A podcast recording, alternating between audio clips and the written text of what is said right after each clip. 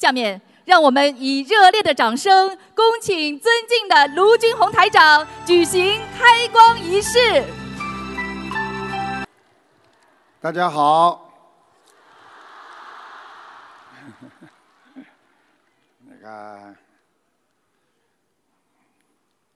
你们大家都站着是吧？你们这个能站多少时间啊？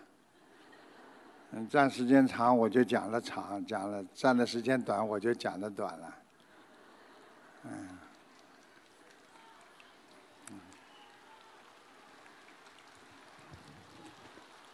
哎哎哎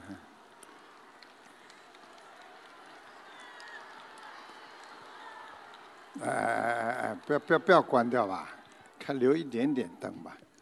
好，大家坐吧，大家坐吧。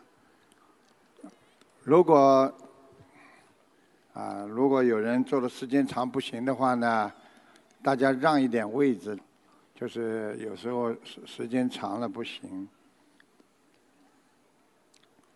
那个，首先呢，师父感谢大家来看，看台长啊，也是参加这个法会。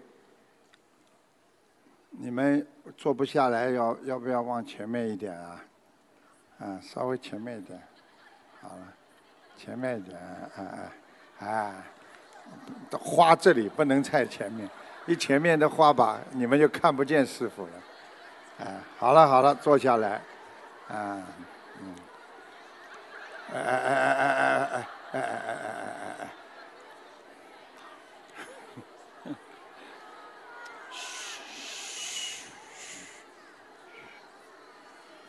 哎呀，平时呢，开光仪式呢，一般的师傅呢是跟大家随便讲几句的，那么没想到这么多人，所以师傅也只能。跟大家比较正规的讲啊，嗯，那谢谢大家，嗯嗯，你们想办法吧，好吧，能做的就做，实在做不到的只能站在边上去。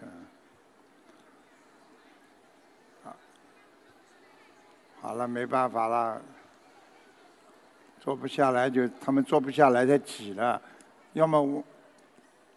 看看往后一点吧。哎呀，麻烦了，这么多佛友，哎呀，这么多莲花又生出来。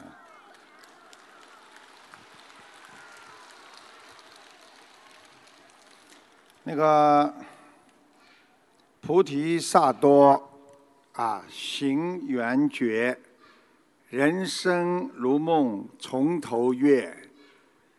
一朝闻佛悟性空，方知此生在界中。这是师父在飞机上写的诗给大家，希望大家要好好修。嗯，我们首先要感恩大慈大悲救苦救难。啊！广大灵感的观世音菩萨，感恩十方三世一切诸佛菩萨龙天护法，感恩各位嘉宾法师和来自世界各国的佛友们、义工们，大家晚上好。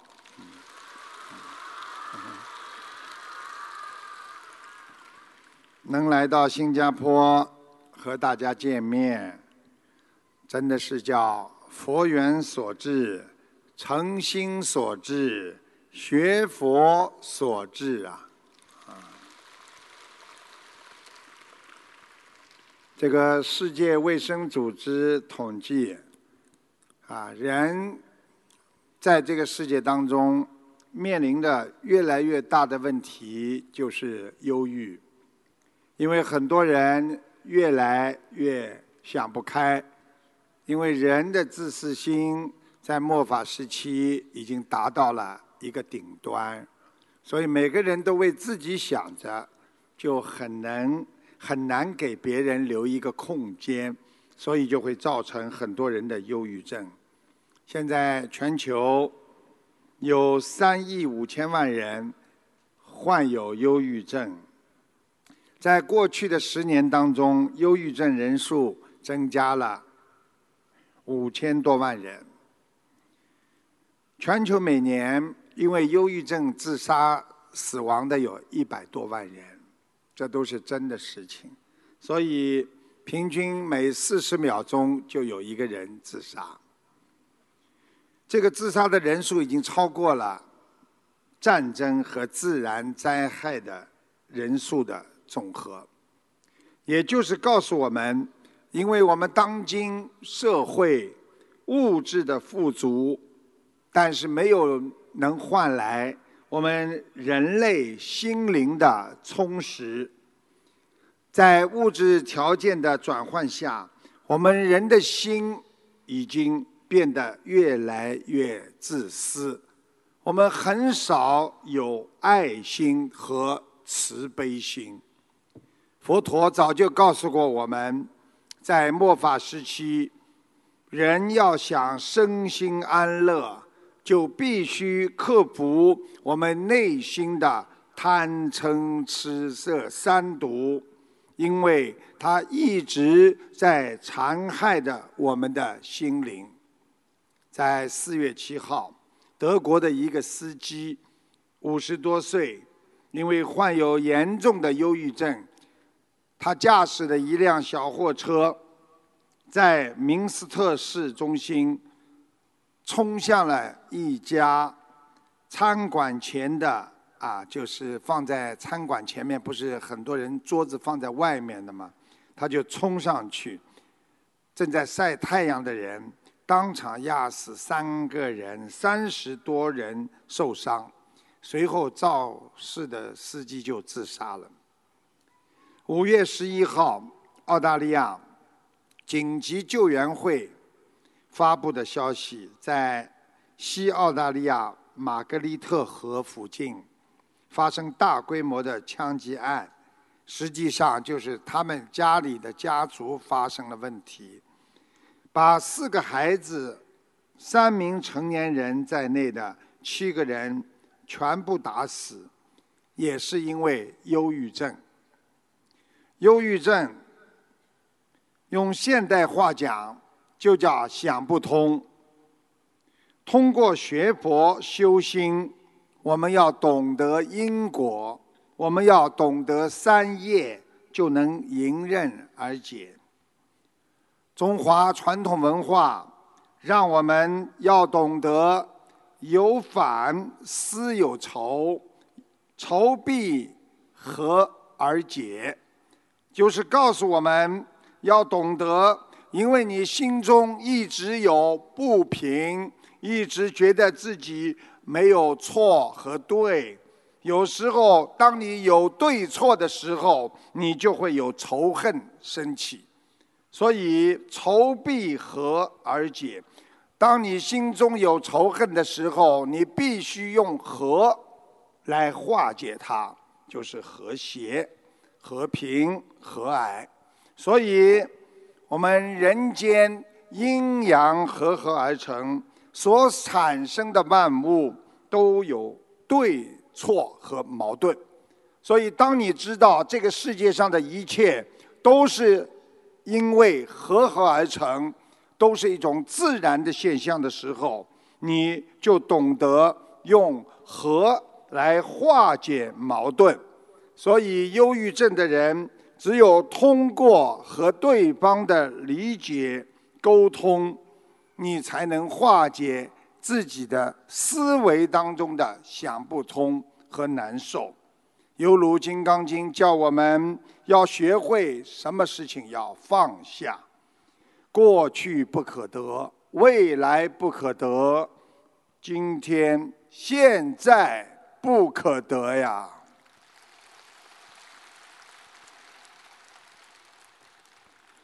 我们人生最后的结局是什么？很多人的答案是四个字。人生的一切不了了之，没有人能够把所有的事情全部做完了，说我离开这个世界。无论你多么优秀，因为只要活着，一定会有很多的问题发生的。所以佛法讲众生平等，人到最后，因为懂得一切归空，生不带来，死不带去，万般带不去，只有业随身。所以我们要懂得学佛人应该不要记恨一切世界给你留下的你认为不平的事物，实际上一切都是因果报应。在这个世界上有一种是闭着眼睛不了了之，最后还能想通，还能放下，那叫做心安。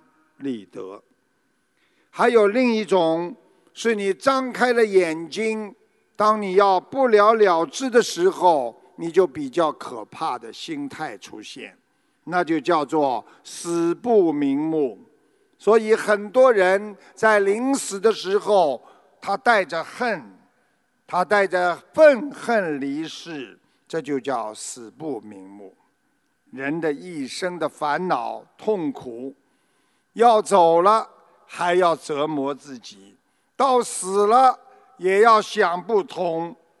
其实，我们应该懂得，我们要把人间的一切不要看得太真，因为人间只是我们人生旅途当中的一个旅站而已。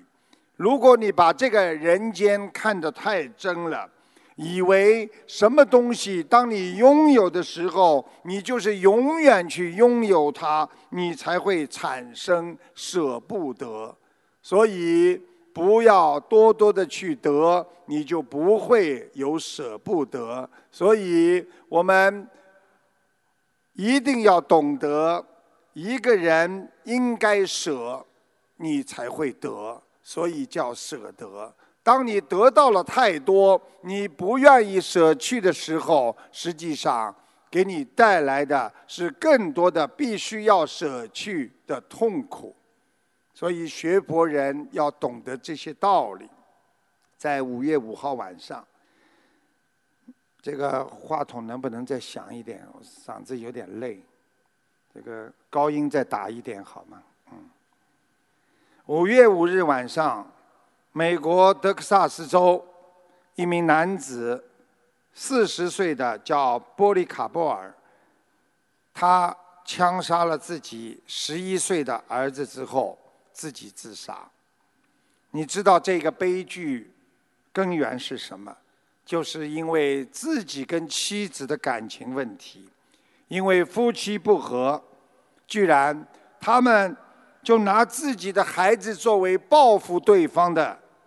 一个啊，这个悲剧，所以人的自私才会产生恨，恨会产生痛苦，苦就会产生愚痴，所以不断的伤害自己，还要伤害别人，最后进入苦海。所以佛菩萨让我们要懂得苦海无边，回头。是岸。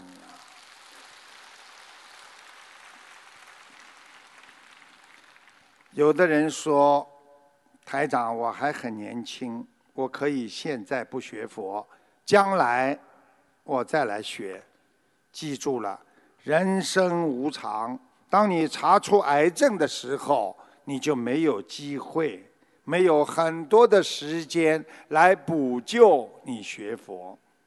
所以，人生的起点，那就像一个小孩子出生一样，叫有口难言。小孩子一出生就不会说话。一般投到人间的只有两个目的，不是报恩就是报仇。所以，对于讨债的孩子，不管你有再多的钱，孩子会替你用光。你再有名，孩子也会给你败坏。所以人的一生好坏，其实就是一句话：是你把自己搞成这样的。这就是佛法当中的种什么因，你就会得什么果。佛法讲万物唯心造，所以用善心种下每一颗果实，一定会得到善果和善报啊！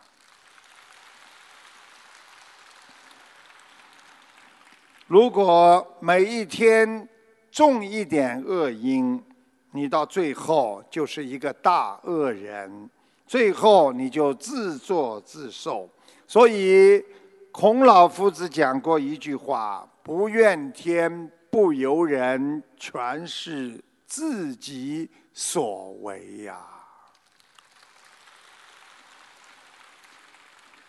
台长要你们常念经、常修心，一有灾、一有难，菩萨就会到你们身边来保护你们。在清朝末年，有一个。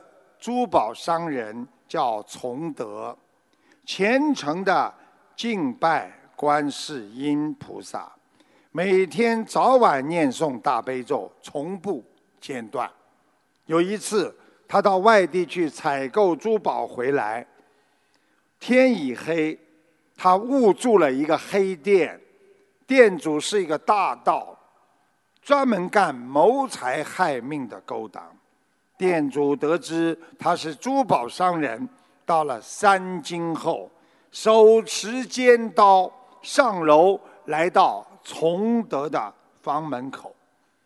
当这个店主正要撬门动手的时候，突然听见楼下大门有人砰砰砰砰砰敲门。店主赶紧回到楼下开门，见来人高大。问他你有何事？拍门的人说：“啊，我要找一个崇德。”嗯，你叫什么名字啊？我叫窦书鹏。店主回答说：“啊，崇德已经睡了，有事明天再来吧。”他把窦书鹏赶走之后，关上门，跑上楼，走到崇德的房门口，再准备动手的时候。大门又砰砰砰敲了，这时候越敲越急，他下去，店主无奈，开门问来人：“哎哎哎，现在已经是啊四更天了，你有什么事情啊？留下姓名，明天再来吧。”那来人说：“啊，我是来找崇德的，请你告诉他，我叫阿世运，有找他有事情。”店主就这么跑上跑下，来来回回几次，天天已经晨曦微明，太阳很快出来。这时候，崇德被下面的争吵声醒了，开门看见店主走近他，忙与店主打招呼。这个店主赶紧把手上的尖刀放在了后背后面，还要装得若无其事的样子，告诉崇德说：“啊，客官。”昨夜三更半夜有两人来找你呀，搞得我没法入睡呀，所以我一清早就来告诉你，啊，一个叫什么窦书鹏，还有一个名叫阿世运，我叫他们今天再来找你。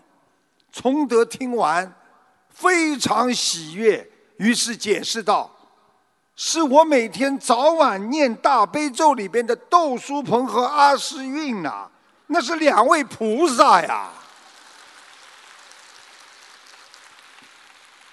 这个店主一听啊，惊慌失色，全身直冒冷汗，扑通一下，手一松，藏在背后的尖刀落在了地板上，马上下跪，忏悔的对崇德说：“大善人呐，求你宽恕我吧！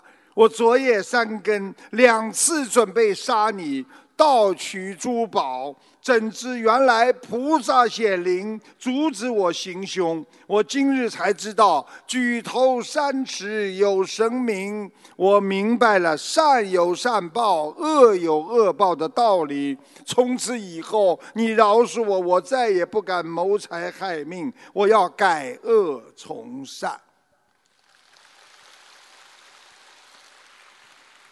崇德听后非常感动，于是度他拜了观世音菩萨，叫他念诵大悲咒，去恶从善，皈依佛门呐、念经行善，自有天助；积善行德，菩萨护缘呐、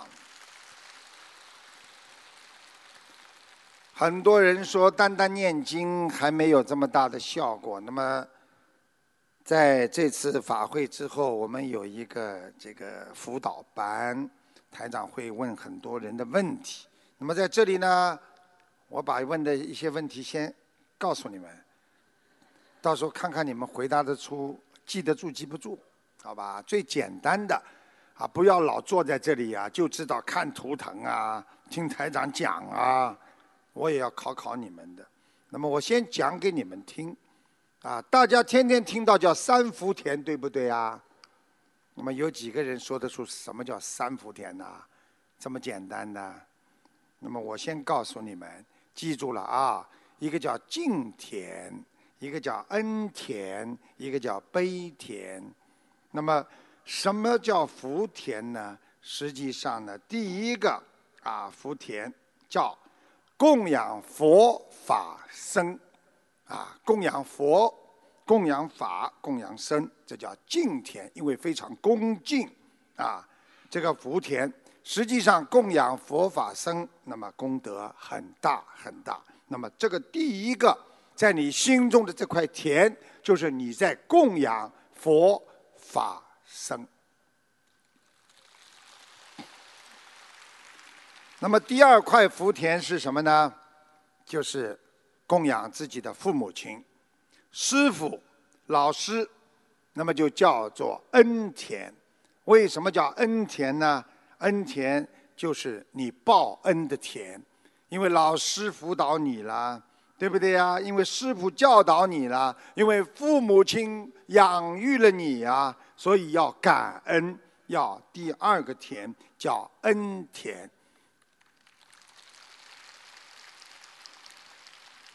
很多人听台长讲恩田，现在年轻人很厉害的，一听恩恩嘛，就是说，哦哟，这个人做了恩赐了，不是那个恩，听得懂吗？那是感恩的恩啊。第三个田叫什么？会田，因为刚刚我讲给你们听过了，啊，这个第三个在心中的福田是什么呢？就是供养贫困的人。你看见这个人很穷，你看见这个人需要帮助，那你就要帮助他。啊，生病的人呐，残疾的人呐，哎呦，看见这个人很可怜呐，那你就要去供养他。那么这个属于悲悯众生，叫悲田。悲田就是用你的慈悲心去供养别人，那就叫悲田。我到时候要你们。回答的啊，包括法师也是的，我到时候叫法师也会站起来的，啊啊，有三福田的人有什么好处呢？有三福田，很快就能得到回报。你们很多人说，为什么他求就灵，你求就不灵？第一，他有孝心；第二，他有慈悲心。第三，他懂得感恩心，所以他很快的就会在人间种下什么善，就得到什么善果。所以他会心中有三福田，所以这个人就属于有福之人呐。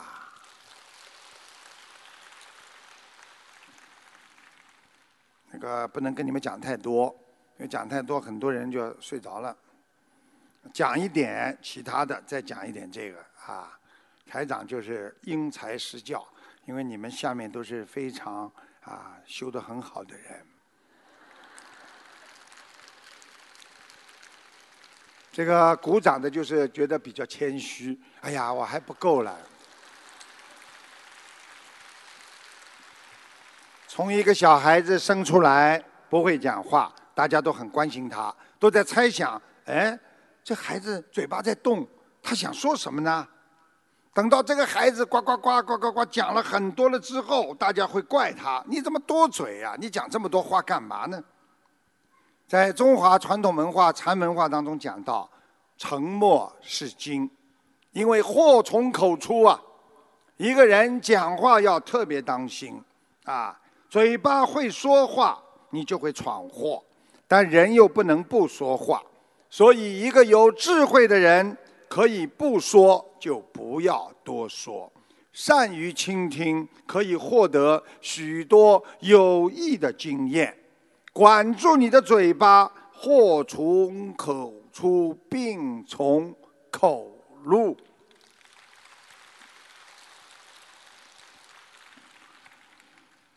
台长跟你们说，人为什么长一个嘴巴两个耳朵啊？叫你们多听少讲，多讲会讲错，很多冤结都是讲话讲出来的，所以大家要学会少讲。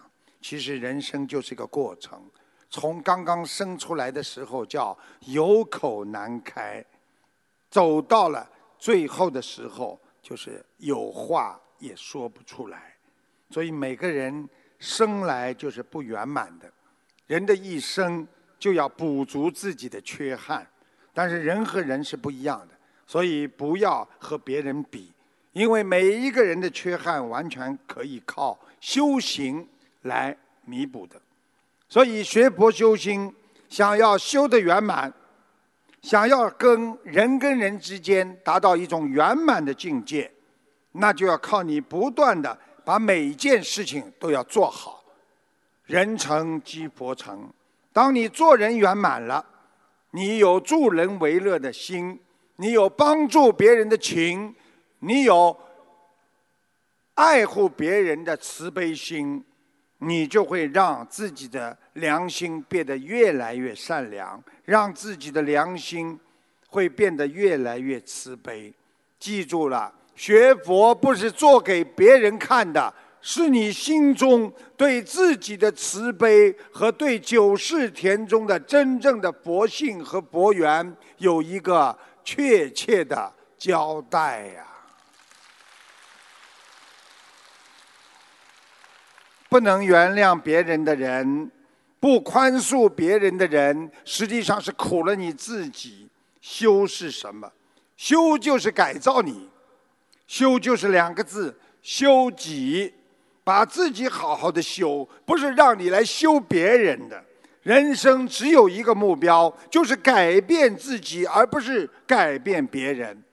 没有人能够改变你，除非你自己愿意改变自己。所以，任何事不要去怪别人，都怪怪自己。怎么样多多的长进？怎么样让自己变得更有智慧？怎么样让自己变得更有慈悲心啊？所以我们学佛人要将心比心，修心为上。人伤我痛，很多人都不了解自己，他怎么能了解别人？他怎么能帮助到别人呢？想改变自己，我们就是要通过别人的帮助来改变自己。有时候我们人根本不了解自己，只有别人才了解你，因为你对着别人的时候，别人的脸就是你的一面镜子。你可以通过别人的脸部反应，你可以知道你对人家笑还是对人家凶，还是对人家防备，因为从对方的脸上你全能反射到。所以，改变别人最好的方法就是要改变你自己呀。有一个盲人到亲戚家去做客。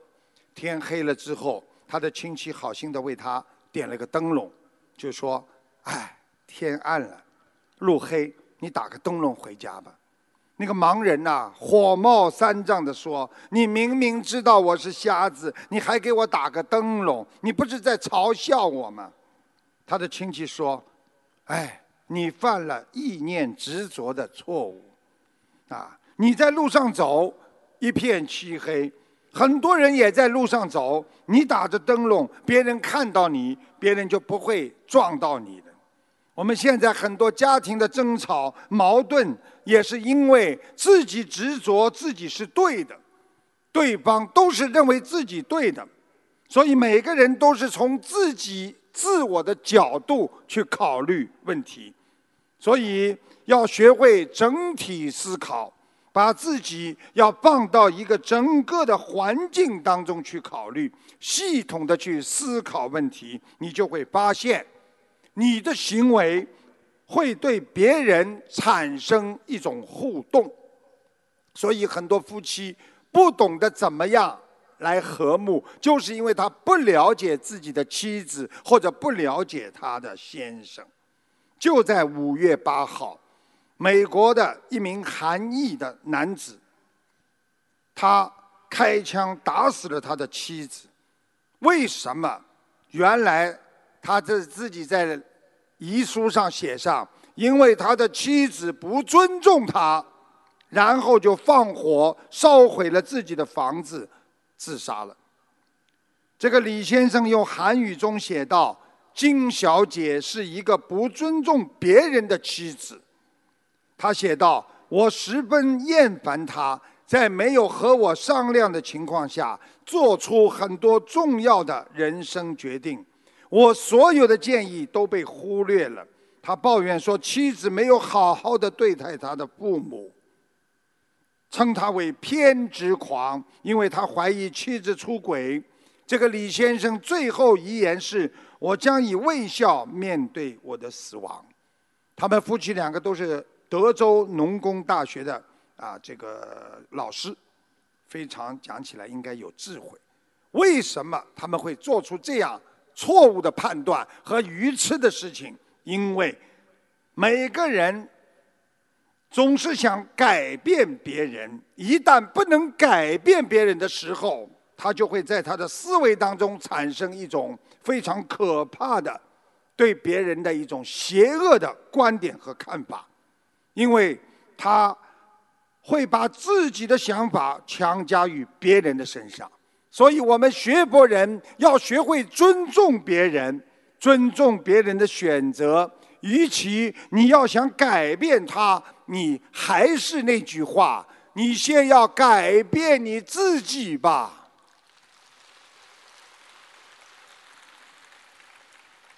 我们学佛做人要懂得，你。很精明，你虽然精明，你能获利一时，但是我们人有厚道，却能安享一世。很多人计较，不过真的蝇头小利。如果你用坦诚的心去对待别人，你以善心可以赢得对方的真心。有的人很强势。记住了，强势只能治标，而理解才能治本呐。做人精明不如厚道一点，计较不如谦让一点，强势不如和善一点，争斗不如和谐一点。渡己才能渡人，慈善才能成佛呀。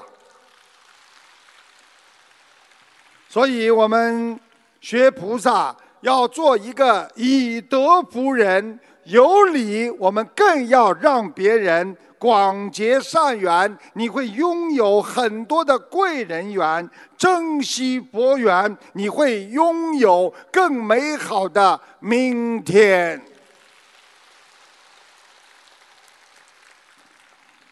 台长做节目，啊，大家都知道，很多人拨电话拨都拨不进来，啊，有位听众打进电话来，一打进电话他就说是维他维陀菩萨帮忙他打通的，啊，你看厉害吧？我们现在佛友，打电话请护法神帮忙打，啊，本事大的不得了，啊，这个台长做节目之前，其实我已经看见护法神来了，啊，这个我说他这个人傻傻的没脑子，腰不好。泌尿系统不好，眼睛经常看不清，啊，台长还说他一个打胎的孩子还没走，她说自己前两天确实梦到还有一个孩子。台长还看出她老公人很老实、好面子，为别人两肋插刀，曾经被人家骗过钱。她说：“对我老公被人家骗过二十万。”台长告诉她，她的图腾是偏深色的。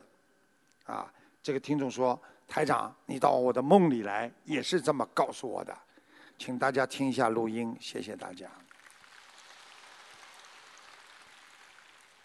哎，师傅你好，你好，感恩师傅，啊，你好。感恩韦陀菩萨。嗯。嗯嗯，韦陀菩萨告诉弟子说，今天帮弟子能够打通台长电话。难难怪我刚刚一到下面我就看见护法神来了。嗯嗯。师傅，弟子是七六年的龙。嗯，你这个人傻傻的，没脑子的。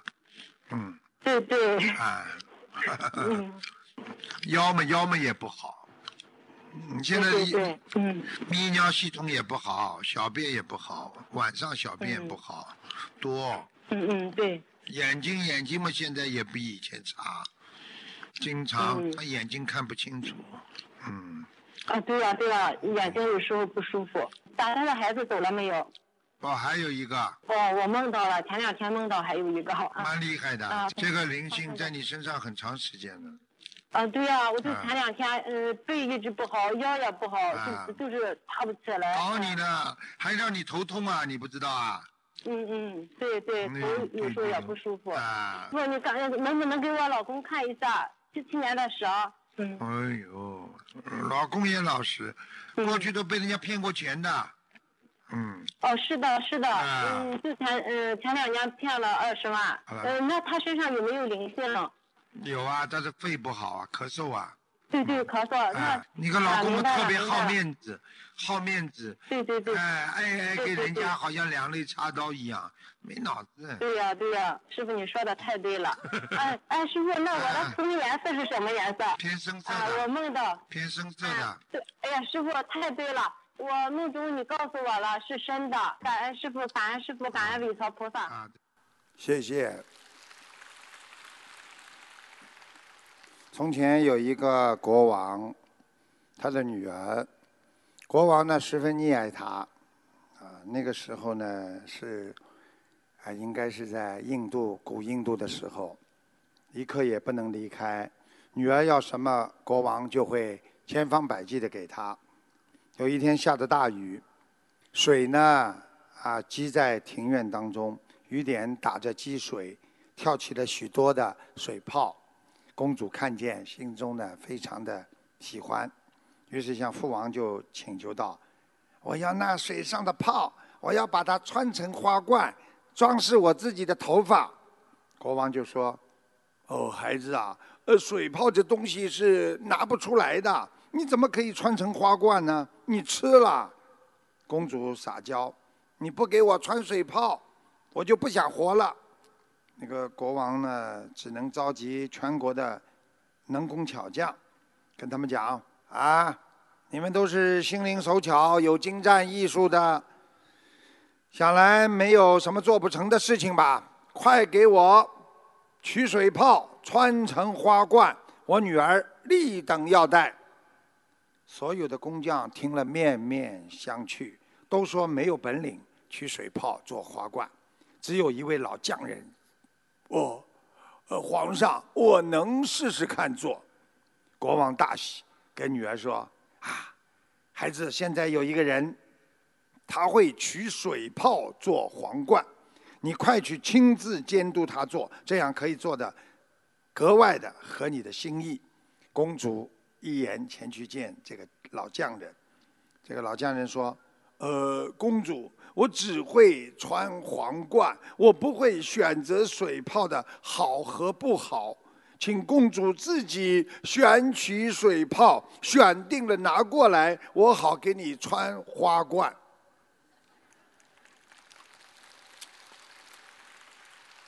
公主不懂哎，她马上就啊好，附身呢到水塘了，把拿手呢来抓那个水泡。抓来抓去，到手就破灭了。忙了几个小时，一颗也拿不到。公主弄得疲劳厌倦起来，一转身跑入皇宫，跟皇上说：“我不要水泡了。”他向父王诉说道：“水泡这东西原来是假的，拿出到手一刻也停不了，我不要了，请父王给我做紫魔晶的花冠吧。”就这样，水上的泡泡实际上本来就是哄骗，就是欺骗我们眼睛的。虽然有形，看上去还有质，但是刚刚生成就破灭了。就好比我们现在人间，我们需要的东西，当你拥有的时候，很快的又没有了。我们很多的外婆外公，我们从小看着他，他看着我们长大。等到我们长大的时候，我们想谢谢外公外婆的时候，他们离我们而去，就好像空中的空中的云烟和人间的尘埃一样。换成种种的形象，有形无物，从生到灭，很快就结束。想一想，我们人间有多少人二十几岁就走了？有的生下来三四岁、十几岁，人生在世也是一种幻变。我们一生当中乐少苦多呀，所以为什么台长叫你们不要去回忆？因为德国科学家曾经做过一个实验，也就是说，当一个人只要沉浸在回忆当中，基本上百分之八十都是痛苦的。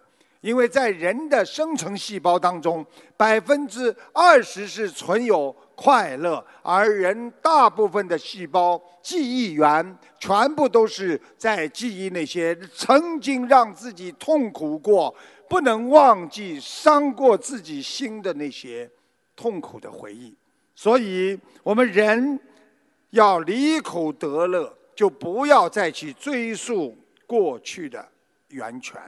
于是我们人是一生奔波劳累，辛苦到死，因为我们所得的名和利都不能在人间长久啊。我们人为了一日三餐，不知帮助别人，草草一生，非常的快，就像水上的气泡一样啊。我们人的身体在佛典上称为色身，所以我们有色之身很快也会没有。在人世上的一切生衰荣辱、离合悲欢，在佛典上总称为成境，就是灰尘的尘，境界的境，都是有形无物的。所以，我们人不能纠结于那些名利之中，因为这些都会随着梦幻泡影，如露又如电。应作如是观呐。有两位年轻人从乡下到城里打拼了一辈子，终于赚了很多很多钱。后来年纪大了，他们决定回乡养老，安享晚年。在回乡的路上，他们碰到了一位白衣老者。这位老者手上拿着一面铜锣，在那里等着他们。他们问老先生：“啊，老先生，你这是在干什么？”老先生说：“哦，我是专门帮人敲最后一声铜锣的白无常。你们两个都只剩下三天的寿命，到第三天的黄昏，我会拿着铜锣到你们家的门外去敲。你们一听到锣声。”你们的生命就结束了。讲完，这个老人就消失了。两人听到那里，愣了半天，心想：辛辛苦苦在城市挣回来这么多的钱，好不容易呀，要回来享福了，享福了，现在只剩下三天了。两人各自回家。第一个有钱的人从此不吃不喝，白天愁眉不展，看着一堆财产，心想：怎么办？只剩下三天可活，每天垂头丧气，面如死灰，忧郁成病，每天害怕那个老人要来敲铜锣。他一直生病，等到第三天的黄昏，整个人已像泄了气的皮球，只等着生命的丧钟敲响。终于，那个老人来了，拿着铜锣站在他的门外，撞一响，这一声锣声让他灵魂出窍，立刻倒了下去，死了。另外一个有钱人心想：太可惜了，赚那么多钱，只剩剩下三天时间。我从小就离家，我没有替自己的家乡做过什么好事。我应该把这些钱，在我临死之前捐出来，分给家乡所有苦难和需要帮助的人。于是，他把所有的钱分给了穷苦的人，并出钱让乡亲们修路造桥。于是，他忙得不得了，根本忘记了三天以后的铜锣声。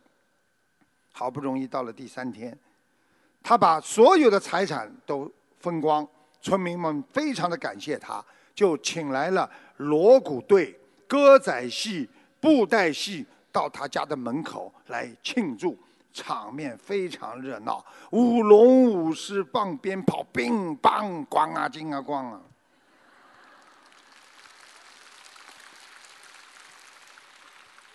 到了第三天黄昏。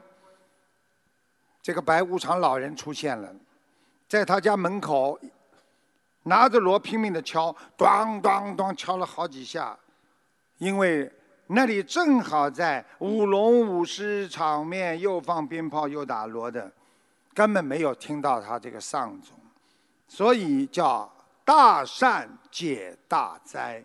老人再怎么敲也没用，只好走了。这个有钱人过了好几天才想起来老人要来敲锣的事情。哎，这老人怎么不来了？这个故事就是告诉大家：我们心中有佛，心中有善，心中有慈悲，多多的帮助别人，所有的疾病、所有的死亡都会离你而去。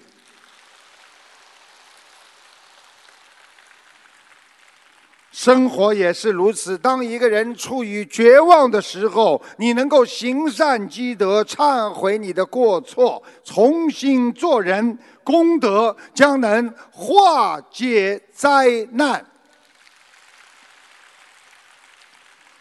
所以，当你帮助其他人的时候，你记住了，你帮别人的时候，就是在帮助你自己。你将会觉得跟别人有一种亲切的感觉，而被你帮助的他们，就是你今后的一个快乐世界。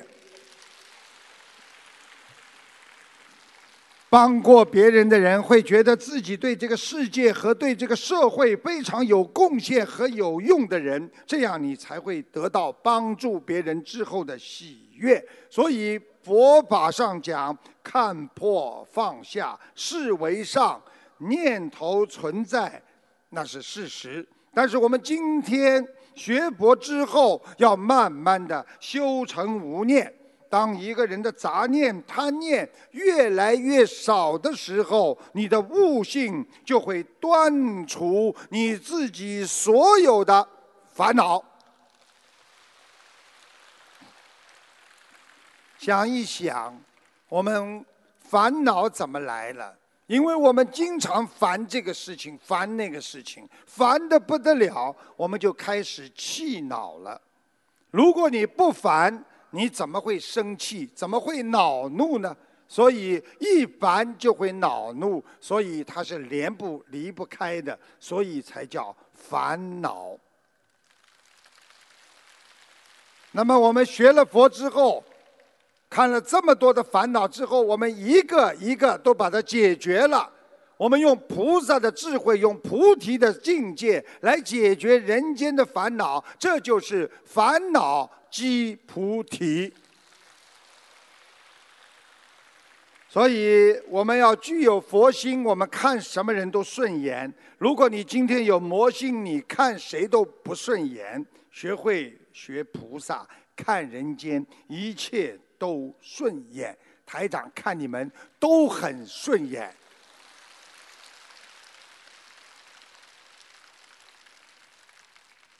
我话还没讲完呢。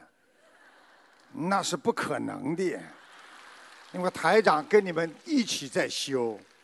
我希望把你们每个人都看了很顺眼，我也希望你们每个人把台长也看得很顺眼。如果能够经常把别人看得很顺眼的人，那这个人就叫佛心常在。啊，那个回答问题，有时候呢，他有个听众打进电话，就上个礼拜吧，自己半夜突然发高烧，烧得很严重，师傅的法身去给他加持了，说没有什么问题，结果这个听众睡了一觉，早上起来一切正常。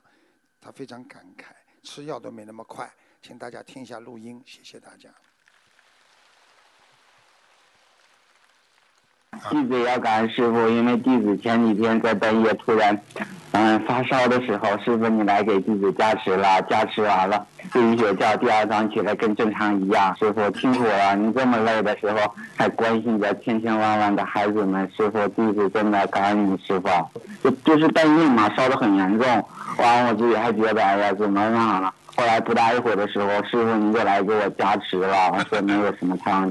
等到睡一觉的时候，早上起来的时候跟正常一样了，真的真的感恩师傅，也感恩观世音菩萨。我告诉你，比吃药还快，比吃药还快。是的，是的，是是的，是的，吃药都没有这么快，你知道吗？因为当时烧的就非常严重了，这样烧的。感恩你师傅，师傅你要保重身体，师傅。谢谢，记住了。心灵法门啊，该吃药的一定要吃药，该看病的一定要看病，该念经的好好念经，该好好做人，让自己心中调节的平衡一点，用菩萨的平等心来解决身体上所有的疾病。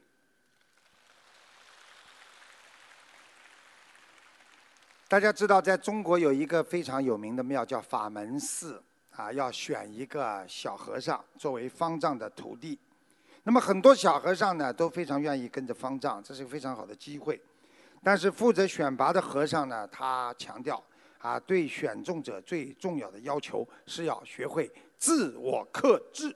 一个人要学会克制。那么很多人呢就都在议论这个问题，因为每个竞选者都要经过一个特别的考试。那个。这个和尚大和尚就问了，啊，跟小和尚说：“你能阅读吗？”“能，师傅。”“你能读一段啊？读一读这一段吗？”然后这个负责的测试的僧人呢，把一本打开的经书放在小和尚的面前，让他读。啊，可以，师傅。你能一刻不停的朗读吗？啊，可以，师傅。很好，跟我来。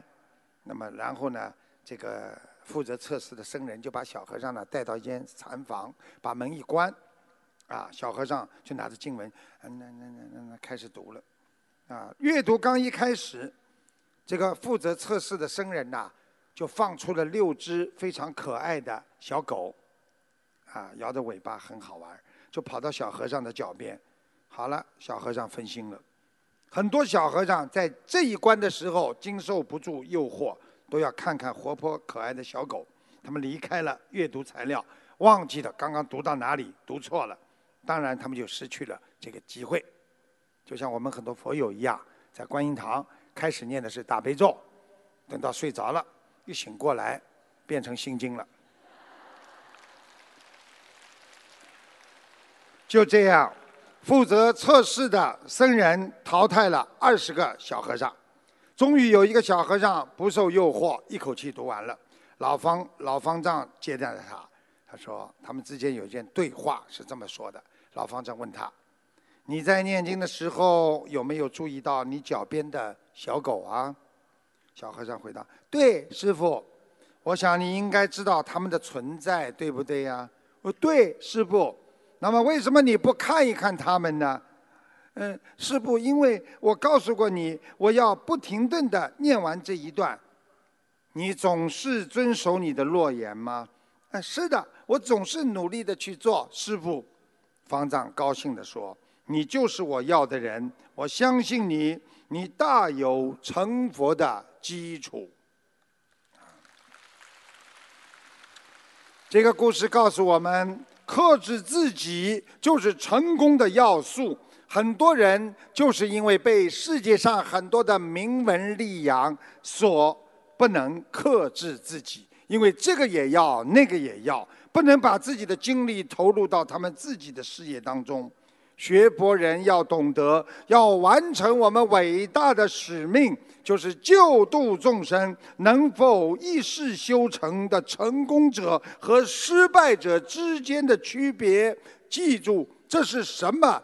就是在于我们学佛人的忍辱精进啊！因为一个人忍耐能够化解灾难，一个人的忍耐能够化解烦恼，忍就能成你的佛道。世界上。这个一切都是让人忧伤、让人欢喜的，都是人间的之情了，啊，就是犹如一阵风、一张网，啊，只是自己的感觉。所以我们今天啊，跟别人，比方说吃顿饭，我们会感觉非常的开心，这感觉一会儿就没了。啊，你喜欢上这个人也是一种感觉啊，你天天想着他，你就有一张情网罩住了你。很多人。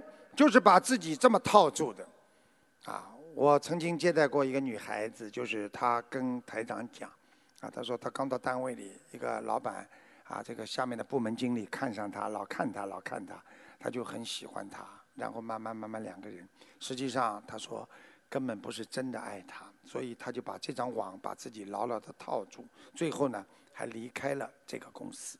所以，让我们喜欢，让我们忧愁，实际上都是我们这颗激动的心了。所以，修心修心了，心比行还要重要。先要修心，才能控制你的行为。所以，无心让我们懂得什么叫自在；有心，让我们失去心中的平衡点。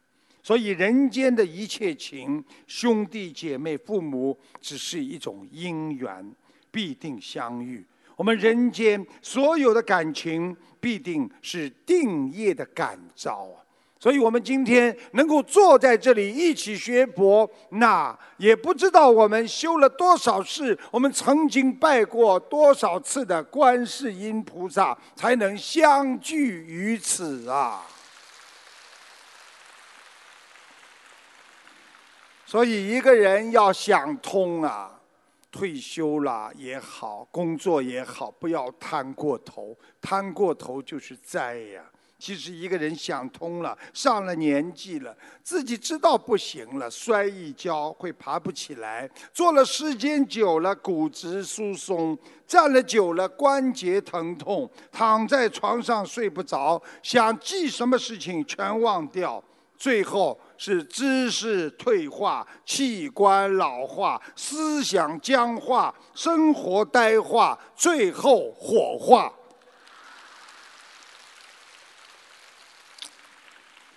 学佛就是改变现实，走出小家，要帮助大家。要记住。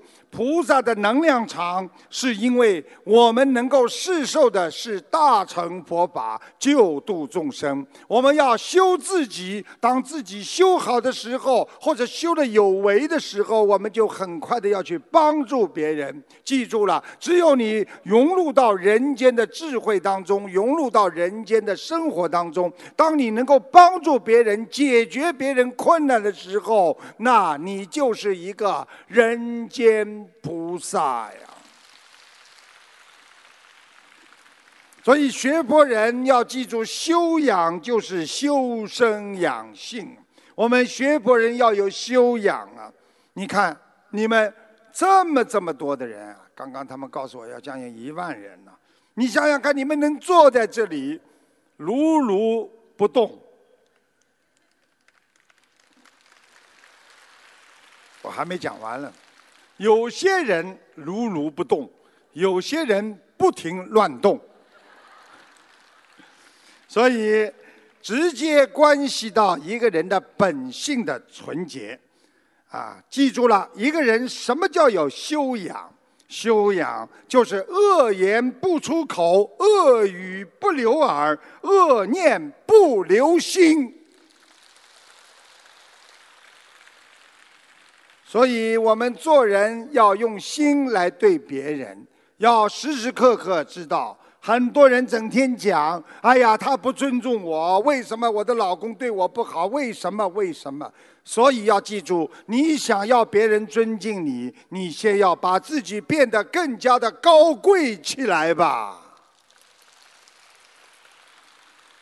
我们人一生最大的遗憾是什么？就是出言不慎，驷马难追呀。中华传统文化说：“不知而说，是为妄言；知而不说，非诚实也。”所以，我们做人不知道不要说，说了人家会笑你的。学好了再说嘛。知道了不说，你这个人不够诚实。所以，君子言简而实，小人言杂而虚。所以，学佛人要做一个诚诚实实、老老实实、好好的，能够把人间的一切都能学好。做人的诚实啊、善良啊、慈悲啊，记住一句话：佛成靠你的人成，因为众生是靠开悟才成佛的。不成没有开悟的菩萨就是众生。当我们开悟的众生，那我们就是菩萨。记住了，佛教并不是迷信，佛教那是人类内心科学，是人类的精华呀。所以佛法慈悲众生，明心见性。慈航普渡，那是推动世界和平的良方啊！我们要学习佛陀的奉献精神，学习观世音菩萨的大慈大悲的精神，以戒为师，内修心，外修德，成为一个有道德之人。学佛人要懂得一句话：信仰。那是理智的延续，那不是感情的产物。用和蔼可亲、和谐世界、和睦相处、和平的理念来成全自己内心的善良和淳朴吧。传承中华文化，以慈悲实践利益众生之行。研究佛法精髓，以觉悟实现人类的精神净土化。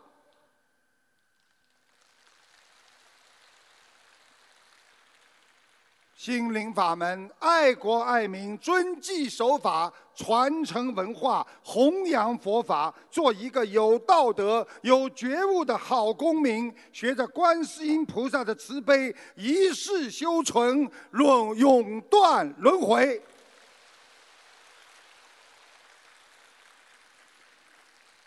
我今天飞机刚刚到，很累，而且我今天一个人。我跟你们讲到现在。啊，我很感恩你们的耐心和忍耐。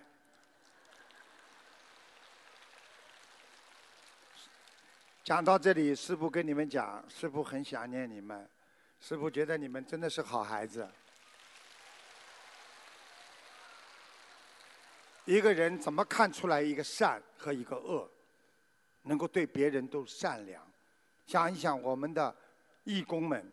在马来西亚法会，在上，在那个印度尼西亚，自己撑着伞，啊，帮着别人形成一条通道。他们自己淋着雨，他们冒着烈日的太阳，自己流着汗，把伞留给了众生，多感动！几十个卫生间，那些阿姨们笑嘻嘻的，一起干净的不得了，在清洗。这是什么精神？这难道？不就是一种慈悲？这难道不就是一种善良吗？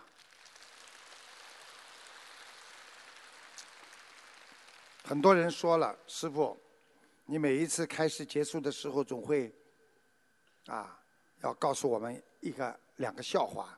今天你准备了没有？你们猜猜看，我准备了没有？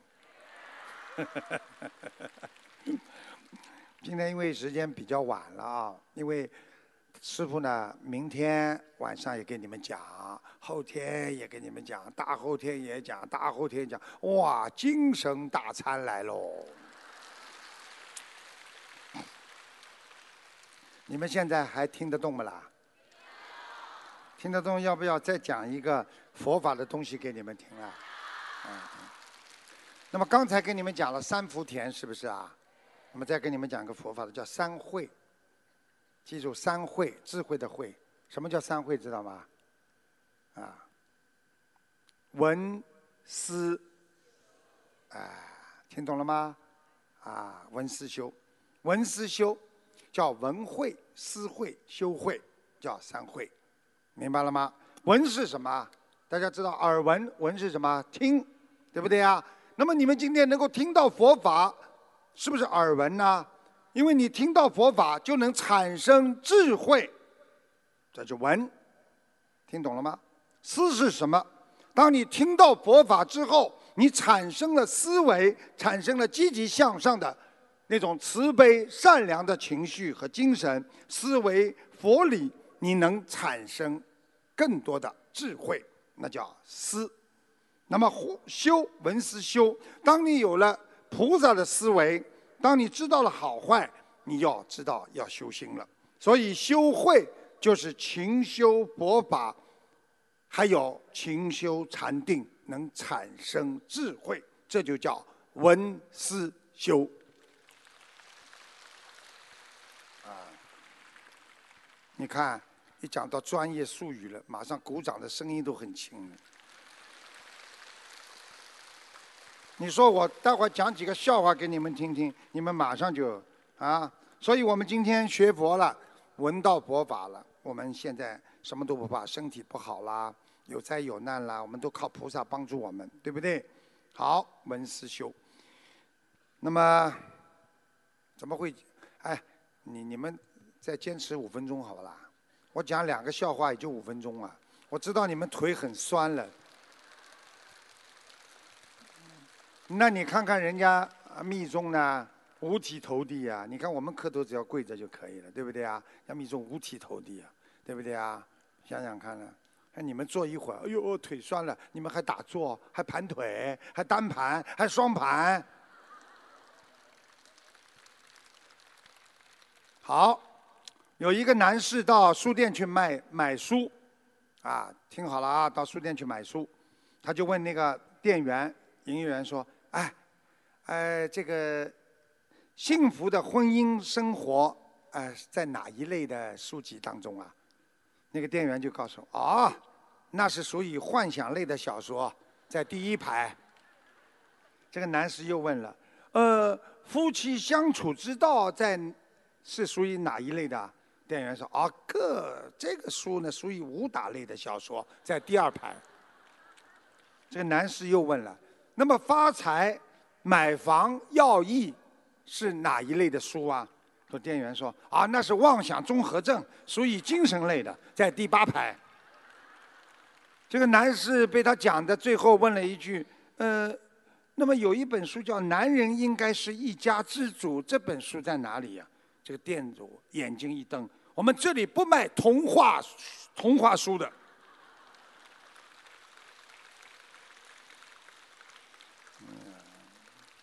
今天讲笑话效果不大好，笑的不是太厉害，没办法。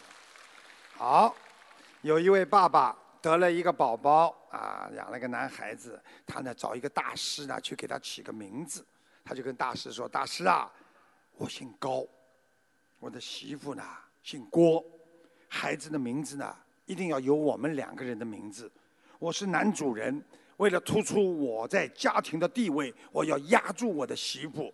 你给孩子起个名字，他叫什么？这大师说：“这好办，那叫高压锅吧。”哈哈还要听吗？明天请早。所以台长告诉大家，学佛真的是要这个一辈子放下放不下的。啊，子女是一个缘分，啊，只是个缘分，善缘恶缘。人一辈子追逐的名利地位，其实是我个自自我意识而已。